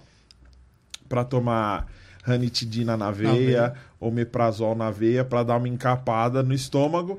E quando eu fiz a endoscopia, falaram, cara, Não tem nada. tem uma manchinha vermelha de nada, assim. De nada. Não, não, não ao ponto de você ficar desse jeito. De sentir tanta dor, de, de se, se sentir tão fraco e tudo mais. Um dia, o que, que eu fiz? Eu peguei meu celular, chamei o cara do Fuxico Gospel no meu WhatsApp e mandei um texto pra ele. Esse texto tá até hoje no, no, no site, que foi... Esse texto eu escrevi no dia que foi quase que uma parada, quase que um suicídio do pastorzão. Sério? É. Você falou. Quer, quer ver? Quer Sim. ver? Eu vou ler, vou ler só o finalzinho pra você ver. Quer ver, ó? É só você colocar no Google aí, ó. O Fuxico gosta. Um Eu não pastorzão, sabia nem que existia isso. Eu sabia. pastorzão morreu. É sério, inclusive eu fui numa padaria um tempo depois, uma mulher falou: Você parece um cara que morreu que eu vi na internet. ó, isso foi, eu vou te falar, tem até- deve ter a data aqui, ó. Vamos lá. Dia 5 de 5 de 2018. É, os caras ainda pegaram uma foto minha abraçando uma pessoa chorando e Nossa. falaram: o humorista gospel Daniel Araújo confirma a morte do pastorzão. E uma galera me ligando e tal, querendo saber como que eu tava. Nesse dia, eu mandei isso aqui. Eu, eu mandei esse texto pra eles. Ó. Cadê? Ai, ai, ai, ai, ai. Quem que fez esse? Fui eu, fui eu. Ó, seguinte, eu comecei o texto assim. Seguinte, sou filho de pastor. Vi meu pai ser humilhado várias vezes pela liderança e até pelas próprias ovelhas. Inclusive, o personagem pastorzão surgiu em defesa de pastores por vocação, que morrem todos os dias, sem carros importados na garagem e às vezes não têm o que comer em casa, mas acreditam que nasceram para cuidar de gente. Eu fui o primeiro personagem de humor cristão, entre aspas. E o pastorzão nunca foi meu, foi meu objetivo de vida. Nem humorista eu queria ser. Eu queria viver do meu ministério de louvor, mas como eu não tinha uma voz bacana e nunca tive grana para produzir um bom trabalho, não saía do lugar. Apresentando meu trabalho nas igrejas, sempre entregando mil por cento em cada uma delas, mas na maioria era recebido como um nada. Abri mão de tocar no mundo, entre aspas, por achar que era pecado, mas ao tentar sobreviver de música dentro da igreja era condenado. Uma vez eu decidi tocar fora da igreja pela necessidade, minha esposa grávida e as contas vindo. Foi quando eu descobri que, infelizmente, existe mais humanidade fora da igreja do que dentro dela. Mas não posso ser ingrato também. Depois que o Pastorzão ganhou notoriedade, depois de mais de 60 milhões de visualizações na internet, eu comecei a ser bem tratado. É, igrejas grandes me chamaram, famosos tiraram selfies comigo. Mas eu sabia que no fundo era só interesse. Ganhei bons amigos, Fui muito bem tratado e acolhido por muitas igrejas, mas vivendo sempre numa corda bamba, com medo de expor ou expor minha arte 100% do jeito que acredito. Eu nunca fui ex nada, nunca bebi, nunca fumei, não tenho nenhuma tatuagem ou piercing no corpo na época.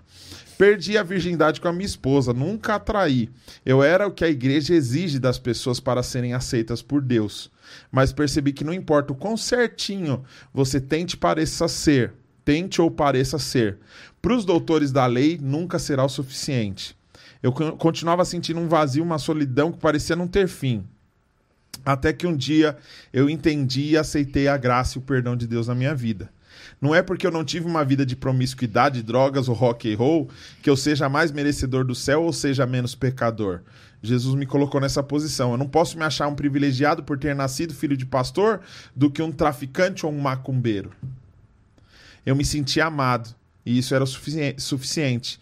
Deus não estava reparando na minha nudez, nas minhas falhas ou nos meus acertos. Ele queria eu.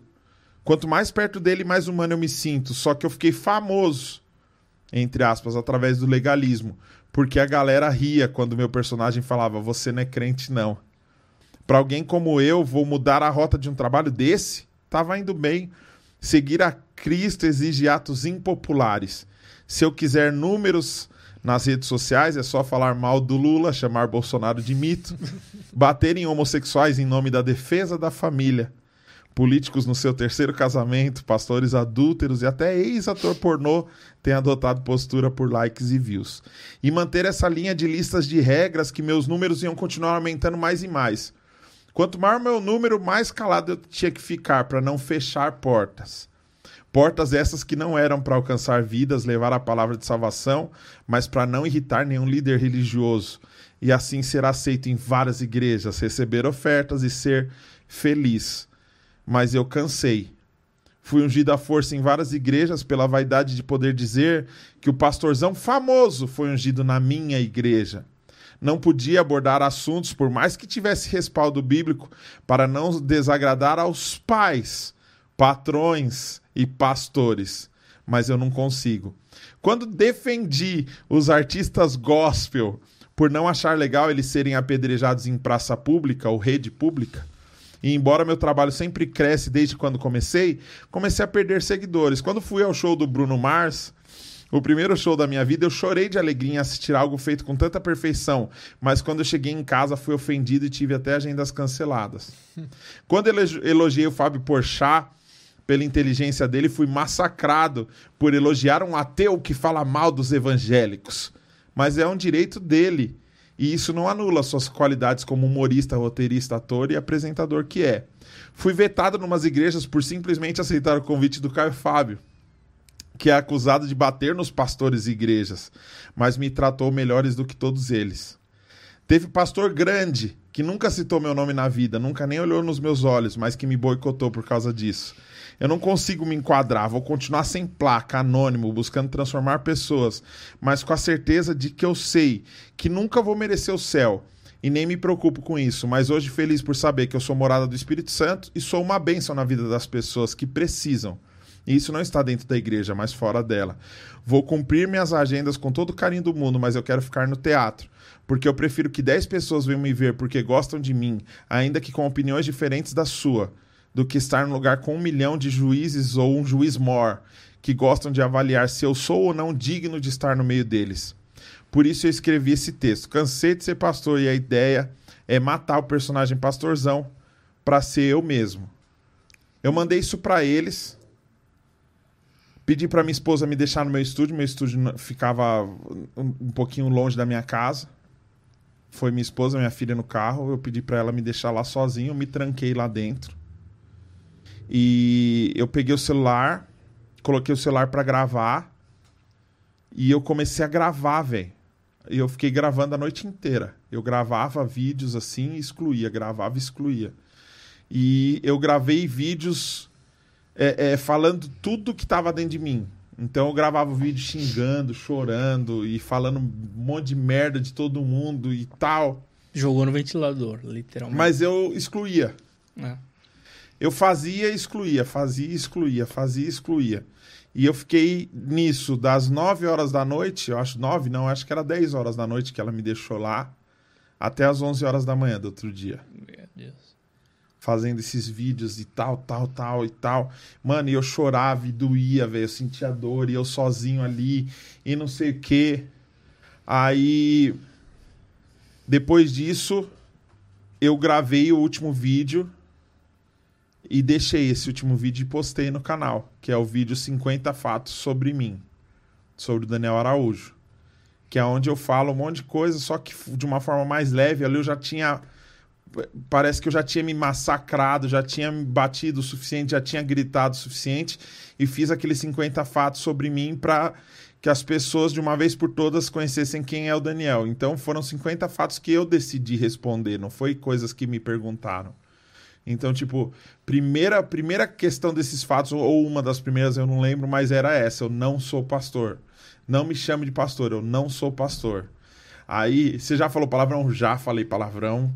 Já falei sim palavrão. E aí, não sei, já vi pornografia. E já e comecei a falar as coisas, as coisas que para muita gente é Nutella, mas para mim eram pecados absurdos. E eu ouvia dentro da igreja que Deus não ia ouvir minha oração por causa desses pecados que eu cometia. E eu fiz essa parada, mano.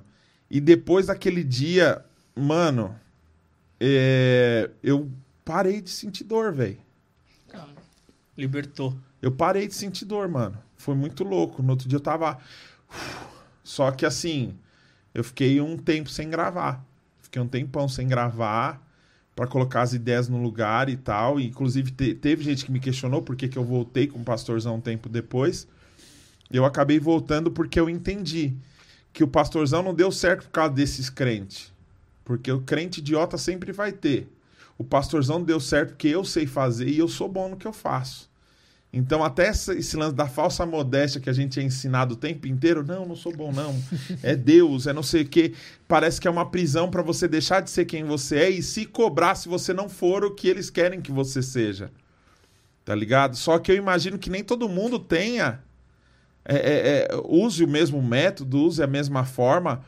E, e eu não sei te falar o que, que foi isso, mano. Mas eu sei que foi uma parada extremamente necessária foi uma parada que a dor que eu senti ali, emocional, psicológica e tudo mais, eu que eu passei ali sozinho. Eu não sei, eu não sei, poderia ter tido outros resultados zoado, zoado. Sim.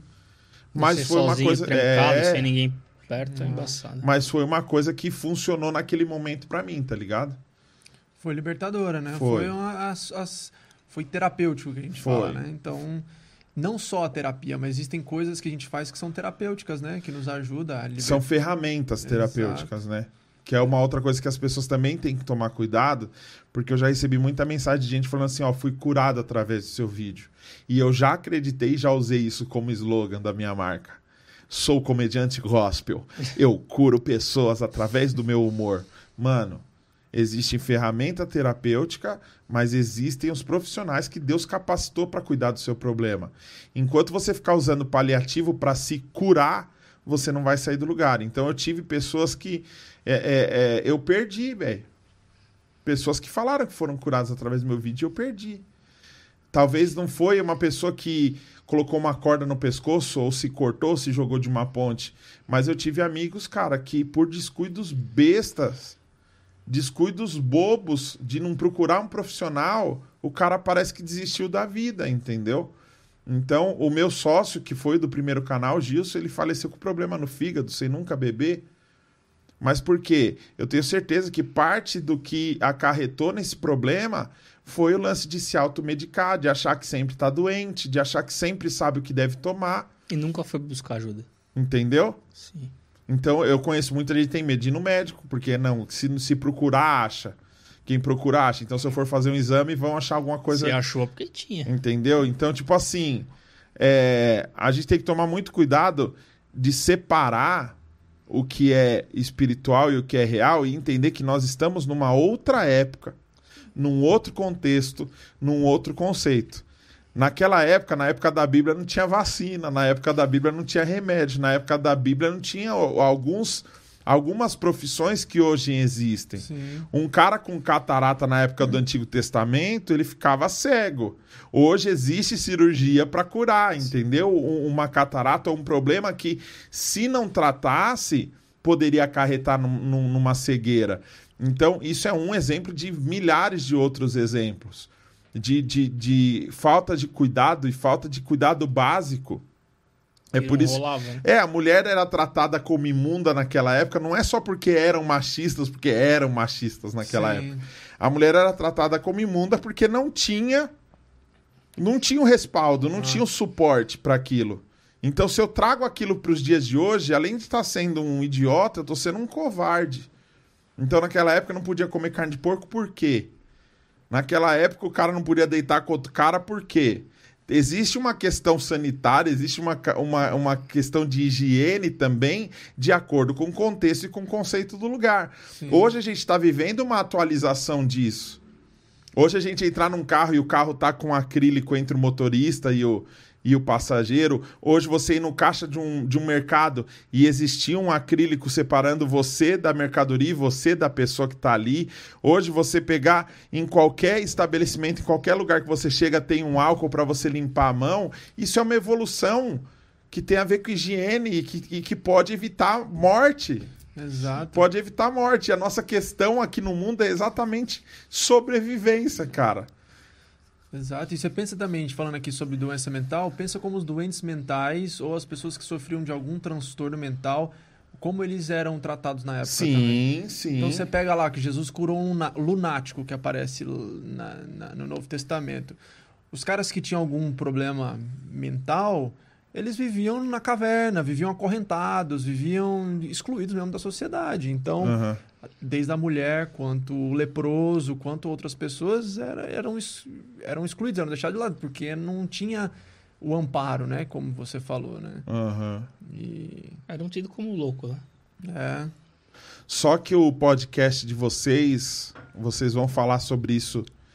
É, é, vocês não focam da mesma forma que a gente está focando aqui. Vocês não focam na, na questão, não. Vamos falar sobre o- um problema, vamos falar sobre. Só Do- sobre doença isso. Não, você está falando com. Vocês estão conversando com convidados e através da experiência dele, das histórias dele, como essa que eu contei agora, vocês chegam a alguma conclusão, vocês trocam uma ideia com o convidado e não é uma parada gospel. Nem um pouco. Vocês já tiveram convidados massa lá, né? Quem já foi lá? Putz, cara, ó, um que chamou, que vai despertar a curiosidade da galera e tá dentro desse contexto. Eu nunca tinha ouvido falar no termo suicidólogo. Foi um suicidólogo. O cara ensina a suicidar? Não. Você me perguntou. o cara, ele é especialista em tendências, né? Pessoas que têm a tendência suicida para não cometer o ato. Só que ele fala da forma correta, para não Sim. gerar a vontade da pessoa em falar, em fazer, cometer o ato. Ele é filho de um suicida, o pai dele se suicidou e tal, blá blá blá. Ele foi buscar o os porquês das- dos negócios. Ele Uhum. falou: quando a pessoa morre de Covid, morreu por quê? Por causa do Covid. Quando a pessoa tira a vida, morreu porque ela leva o porquê pro caixão. Uhum. Não tem o porquê, o porquê morre com a pessoa. Sim. Então ele estudou tudo isso justamente para trazer resposta à tona, porque quando morre, ele falou que afeta indiretamente 40 pessoas. Direta e indiretamente, seja familiar, financeiro, sei lá, emocional. Amigos é, vai, você perdeu um amigo, tirou a vida. Puta, ferrou a família inteira. Ele bancava o vizinho, vai, que tava precisando de, de ajuda e tal. agora dono de uma empresa e aí quebra a empresa inteira. Dono de Uhum. uma empresa, fa- vai todos os funcionários junto. Então, o suicidólogo foi um cara muito bacana. Que foi... Só teve gente boa lá, não teve. De verdade. Suicidólogo foi muito bacana. Tem o Chris, o Chris Montgomery, que é ex-dependente químico. Uhum. Ele criou um aplicativo que tem essas rodas que tem de, de narcóticos. Só que é um aplicativo, então você não precisa ir até o local. Você fica no anonimato 100%. Roda, tem essas rodas todos os dias, acho que três vezes por dia. Ah, é 9 da manhã autoestima, 3 da tarde é problema com droga, abuso sexual, tem tudo. Ele foi muito bacana. Tem a galera do humor que foi, que foi muito válido, que é o, teve o Bola do Hispânico, Marcos Chiesa, muita gente boa, troca uma ideia. Aí, por uma- aí ele brincou, né? Ele falou, pô, tô no lugar errado, saúde mental eu não tenho nada. Já, já é um, um caminho. Sim, sim. E aí ele tem os momentos dele. Ele falou que tem vezes que ele não queria sair de casa, não quer ver ninguém. Isso aí faz parte. Ele não tá com a saúde mental em dia, que é o que eu falei. Você tá bem consigo mesmo, tua saúde tá ok. Foi a Zoe, né, Gui? Que você sabe, ela é líder espiritual. Eu- pra mim, ela, é assim, nós trocamos uma ideia. Falei, Zoe, você quer que eu te apresente como? Ela falou, eu sou artista plástica. Acabou, artista plástica. Não é que ela é líder de louvor, ela aconselha adolescente, ela faz tudo isso. Mas a partir do momento que ela falou, sou uma artista plástica, ok, é artista Sim. plástica. Falou de. trocou uma ideia, né? Confidenciou conosco lá coisa de, de depressão, Burnout. burnout, autoestima, que ela tinha muito problema. Então, o nome já diz, né? Eu também, eu também passei por isso, eu também fiz terapia, eu também me curei. Esse que é o grande lance. Puta, Evandro Santo, Ana Paula Minerato, quem mais? Tem uma galera aí, o Bezerra, Carlos Bezerra Júnior, que veio aqui também. Sim, sim. Pedrinho, ex-matador. Pedri... Putz, isso aí deu um O baita... Pedrinho foi lá. Foi. Aí a galera pergunta, por que, que vocês levaram o cara? Meu, o programa é o quê? Nossa ideia. Saúde mental, mente humana, entender a mente humana. Tanto que se pegar o episódio, a gente não fica perguntando por que, que você matou, quantos você matou, Como, como, que você matou é. o cara? Enfiou o braço? Não. Foi pela perna? Não. Aham. Nós focamos no quê? Na ressocialização do cara e tentar entender a mente dele. Tanto que você pode olhar nosso vídeo e não tem, ah, eu matei assim. Nos outros programas aí ele fala como ele matou, por que, que ele matou. Pra gente não interessar isso mesmo, porque lá não é palco pra isso. A gente não quer Sim. dar palco pra isso. Ele foi também. Deu muita visualização. Acho que a galera esperava dicas de como matar alguém e tal. E nós fomos... e nós levamos pelo outro caminho, que é a pegada da, da mentalidade mesmo, do mental. Aí nós trocamos ideia com ele, se ele se arrepende, né? Porque, alguns porquês. Aí ele fala de cadeia e tal. É que ele viveu um contexto, ele tem 66, 67 anos, 42 de cadeia. Então o cara tem mais tempo de cadeia do que fora. Então meio que ele vive. A cabeça dele é, é isso: acordar, tomar café lá, que você põe a caneca e volta, com, sabe? Sei. Que igual nós vimos na tele- televisão.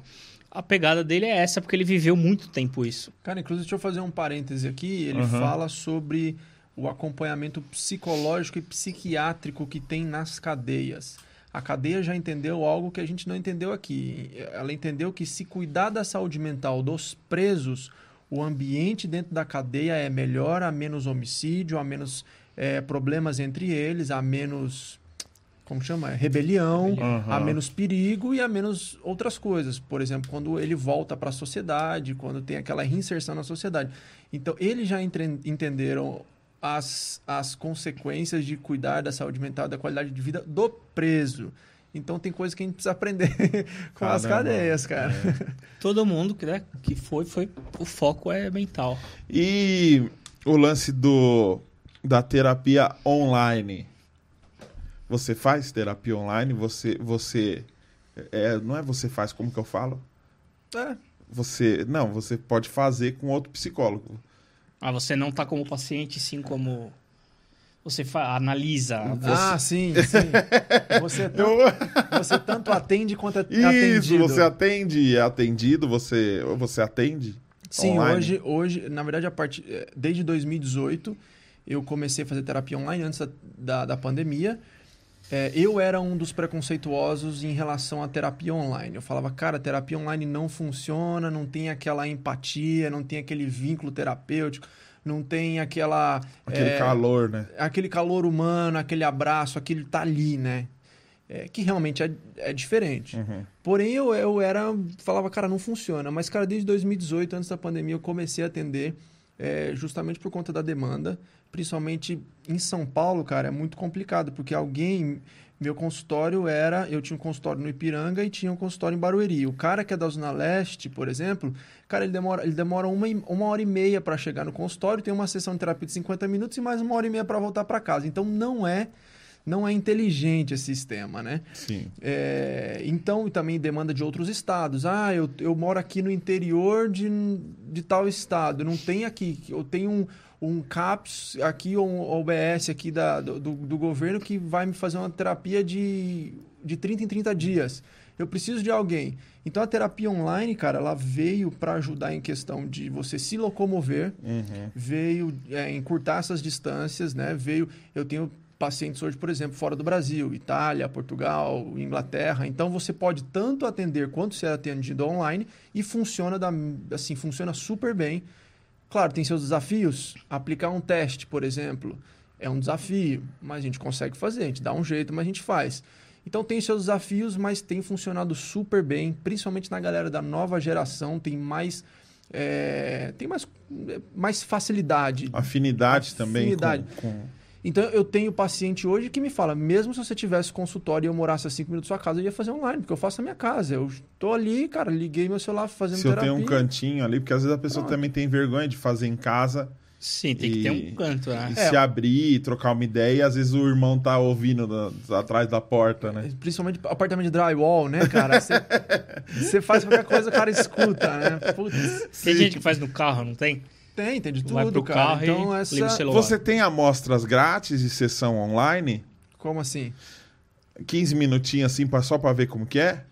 Cara, eu fa... primeira entrevista é gratuita, então eu sempre faço a primeira entrevista e a gente bate um papo, conhece a pessoa, conhece a demanda e sempre é um negócio, um, um, um Você tem certeza que você tá oferecendo a primeira consulta gratuita aqui, Ah. cara. Você tem noção quantas milhões de pessoas estão assistindo? Quantas pessoas você acha que vão assistir? Quantas pessoas estão agora assistindo? É. 9 milhões e meio de pessoas. A Globo, tá na Globo. Ferrou, vou fazer terapia gratuita até o resto da minha vida. Não, o esquema é gravar, mano. Grava um vídeo fazendo só assim, ó. Uhum, Boa ideia. uhum. Já explicando. É, Deus sabe de todas as coisas, né? Até a próxima. Muito bom. Muito bom. A, a Michelle é muito boa ouvinte, cara. Eu vejo às vezes o pessoal mentindo pra ela, ela fica, Olha, uau! Meu Deus! Sua esposa? É, aí no final ela fala: É, terrível, né? Mas Deus sabe de todas as coisas, né? Só ajudou. Porque tem gente que só precisa falar, né, velho? Exatamente. É a partilha, né? Eu ouvi fala. isso, esse lance do podcast. Um, um bom host de po- podcast é quem ouve. E eu tenho ouvido muito aqui, embora eu fale bastante, o pessoal me critica que eu falo bastante. É porque eu falo pra dar ritmo também e pra não deixar a peteca cair. Sim. Mas ouvir, cara, é muito bom, né? Às vezes você fica ali na prancheta fazendo desenho enquanto o cara tá falando. Não. Isso é Jogando mais em filme, né? paciente. Jogando o jogo da velha. Inclusive, eu não anoto. Todo mundo fica, me- às vezes me pergunta, cara, você fica anotando durante a, a terapia? Cara, não anoto. A gente sempre Eu anoto, ó. eu sempre tenho um intervalo de uma terapia para outra, que é aquele momento onde você vai anotar e fazer um resumo ali da terapia, colocar os pontos principais, etc, etc. Mas não fico ali anotando, até porque tem gente, se você tá com uma prancheta na mão, eu chego no seu consultório, você tá com uma prancheta na mão, o que eu falo, você abaixa a cabeça e anota, eu falo, mano, por que, que eu tô compartilhando isso aqui? O que, que esse cara tá escrevendo ali de mim? Pode usar contra Entendeu? mim lá. E outra, tipo, você fica. Não, tudo que eu falo, o cara tá escrevendo na prancheta, peraí, né? Então. E tem que ter uma ética do caramba, né? Sim, Então pô. você que está procurando um psicólogo, às vezes não vá no mais barato. Procure alguém de confiança, alguém ético, que não vai colocar suas coisas no fuxico gospel. Muito Ah, bom, velho. Ó, quero pedir um favor para você que está assistindo aí. Eu quero muito ajudar esses caras com o canal deles. Eles estão começando com um podcast, não tem nem oito anos. Cara, antes Quanto do tempo? Quanto tempo? Três, meses. dois meses e pouco. Três meses, dois meses e pouco é semanal? Toda segunda às 21 horas. Todas segundas, 21 horas. Eu quero muito pedir para você que apoia aqui o meu trabalho, que está aqui acompanhando, inclusive o pessoal do grupo do WhatsApp. Se você não faz parte do, do- do- Do grupo. do WhatsApp, o link está aqui na descrição, ou você pode adicionar esse número que está aparecendo na tela right now. É, Bota ele é, pra eu quero pedir muito para vocês se inscreverem. Também tá aqui na descrição o link do Eu Também Podcast. Eu tenho certeza que através da experiência da galera ali você vai conseguir identificar muita coisa interessante. E se quiser fazer uma terapia gratuita online, ele já disse. A primeira é o grátis. eu arroba dele prova. tá aqui, ó. Não pode se fantasiar e fazer mais de uma fingindo que é outra pessoa, viu? Atenção, bipolares. É só uma a cada dois. É, já pensou que legal? Boa. Você já fez ontem. Quem, maluco? Tá me tirando? Foi o outro eu. Hoje é o outro. tá? Rafa, muito obrigado. Que Gui, isso. muito obrigado. E ó, eu quero muito que vocês assistam o episódio que eu fiz parte ali no Eu Também Podcast. Foi bem legal. top, Gostei muito de participar. Não lembro nem como nos conhecemos. Como que você chegou até mim? Bezerra. Bezerra, Bezerra da Silva, a gente ouve, Bezerra né? da Ah, Silva. não, a música você tá falando. É a música do show que nós somos. Carlos. Bezerra que esteve aqui, um abraço pro Carlos Bezerra, passou o contato para você, Passou. fez lá o Eu Também Fez podcast e eu também fiz. Então, por favor, assiste. Muito obrigado, Laís, por disponibilizar um tempo de trazer o seu maridinho lindo aqui, dividir essa beleza Ela com a veio pra gente. tocar, você não chamou, ela vai embora. Ela né? veio tocar batera, né? Caramba, é verdade. Tem ensaiou, né? Quantas músicas. Depois a gente vai marcar trazer a banda dela aí pra gente tocar. Da Porque se hora. tocar só a batera vai ficar muito xoxo, né, cara? É, é, às vezes você mais expõe a pessoa do que ajuda a pessoa. Vai por mim. Passar vergonha. É, às vezes o pessoal fala, toca o baixo aí, só o baixo. Dum, dum. e o vazio. Dum. Isso é bom mesmo. Tá? Então eu quero pedir muito, se você gostou desse podcast, se você gostou da ideia que eu troquei com esses caras, por favor, segue lá, ó, arroba Rafa Salia, é Salia que Isso. fala, e é Gui Roselli. Rafa com dois Fs. E o Rafa com dois Fs e o Roselli com dois Ls, tá bom? Muito obrigado, cuide dessa cabecinha antes que você acabe fazendo alguma loucurinha, tá bom? É sempre bom, não tome remédios sem a recomendação dos, dos doutores, tá bom? E não é ele, ele é só psicólogo, não diminuindo, ele é só o psicólogo para te ajudar, te orientar para que tipo de de camisa de força você vai utilizar depois, tá bom? Marcelo, era a música, né, Marcelo? Errou, Marcelo. Caramba, eu tô, eu tô quase Levantando. tirando a roupa, entrando no banho, o cara não se ligou que tá acabando.